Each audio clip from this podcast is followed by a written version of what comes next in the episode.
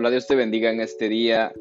Eh, es un ah, privilegio compartir la palabra del Señor en este podcast que tú me estás oyendo.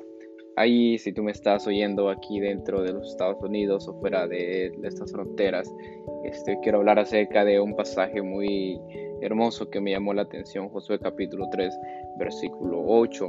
Eh, la Biblia habla acerca de, de que muchas veces nosotros no vamos a entender su voluntad.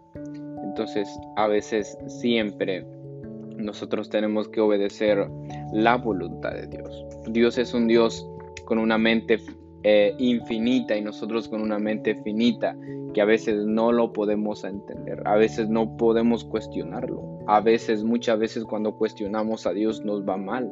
Entonces Dios es un Dios de que no lo cuestiones, no preguntes, hay que obedecerlo.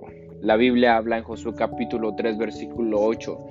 Eh, Dios le dijo a, a Josué, le dijo, tú pues mandarás a este pueblo y a los sacerdotes que lleven el arca del pacto. Los que llevaban el arca del pacto eran los únicos pues encargados, eran los sacerdotes. Y él les dijo, cuando hayan entrado hasta el borde del agua del Jordán, párense en el Jordán. Imagínate ese río que es, pues es un río muy grande. Amén. Eh, que cuando estén adentro, que se pararan. Y casualmente ahí fue donde el río de Jordán se, abrió. Estando en el río, dentro de, de las aguas, el río de Jordán se abrió y todo el pueblo pasó en seco. Hay algo bien poderoso en esto. Entonces, tengo una frase que dice, Dios no nos demanda que entendamos su voluntad, sino que la obedezcamos, aunque nos parezca poco razonable. Si ha llegado alguna vez usted a preguntar por qué Dios no contesta sus oraciones, o por qué a pesar de sus mejores esfuerzos a ciertos asuntos en su vida siguen sin resolverse. La respuesta podría estar en su nivel de obediencia a Dios. Tal vez, ah, tal vez Dios quiere que usted se detenga confíe en Él y esté atento a su señal para proceder. Bueno, toda área de desobediencia en su vida tiene que ser tratada. El pecado nos impide experimentar lo mejor de Dios para nosotros. Quizá Dios le haya pedido algo y usted ha optado por ignorar sus instrucciones o apenas cumplió en parte lo requerido por Él.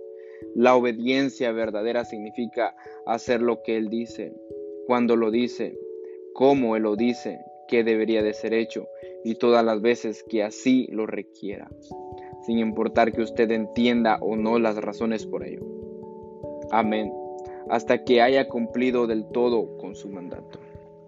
Ok, entonces, antes que haga una lista de todo lo que Dios le ha pedido hacer o dejar de hacer, considere lo siguiente. ¿Hay alguna área particular en su vida o en mi vida en que le resulte difícil de obedecer al Señor? Todos nosotros a veces tenemos áreas en nuestras vidas que a veces no le hemos entregado al Señor y no hemos sido capaces de obedecer al Señor.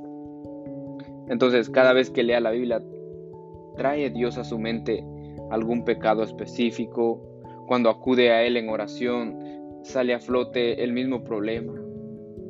Si el Señor le ha traído algo en la mente o en su mente ahora mismo, es posible que haya vivido muchos años en la misma situación, precaría porque usted en algún momento decidió hacer las cosas a su manera y no como Dios manda.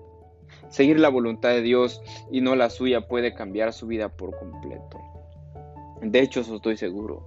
Porque de hecho los sacerdotes aquí podrían cuestionar a Josué y dijo, bueno, ¿por qué Josué nos está mandando al Jordán y nos está diciendo que nos paremos en medio? Ellos, pues, los sacerdotes, para ellos, pues yo creo que tenía más poder los sacerdotes que Josué, porque los sacerdotes eran aquellos que entraban a ofrecer sacrificio a Dios, pero Dios le dijo a, Moisés, a Josué, mira Josué, ahora te voy, a, te voy a hacer grande, porque así voy a demostrarte que así como estuve con Moisés, así estaré contigo. Entonces viene Dios y abre el, el, el río del Jordán y lo hace a través de principios, a través de la obediencia.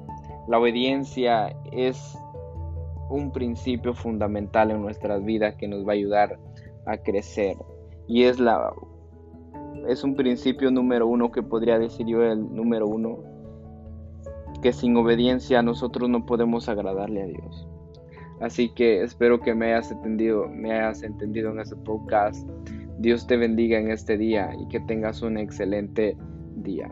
Eh, acuérdate, Dios no nos demanda que entendamos su voluntad, sino que la obedezcamos. Dios te bendiga. Bendiciones.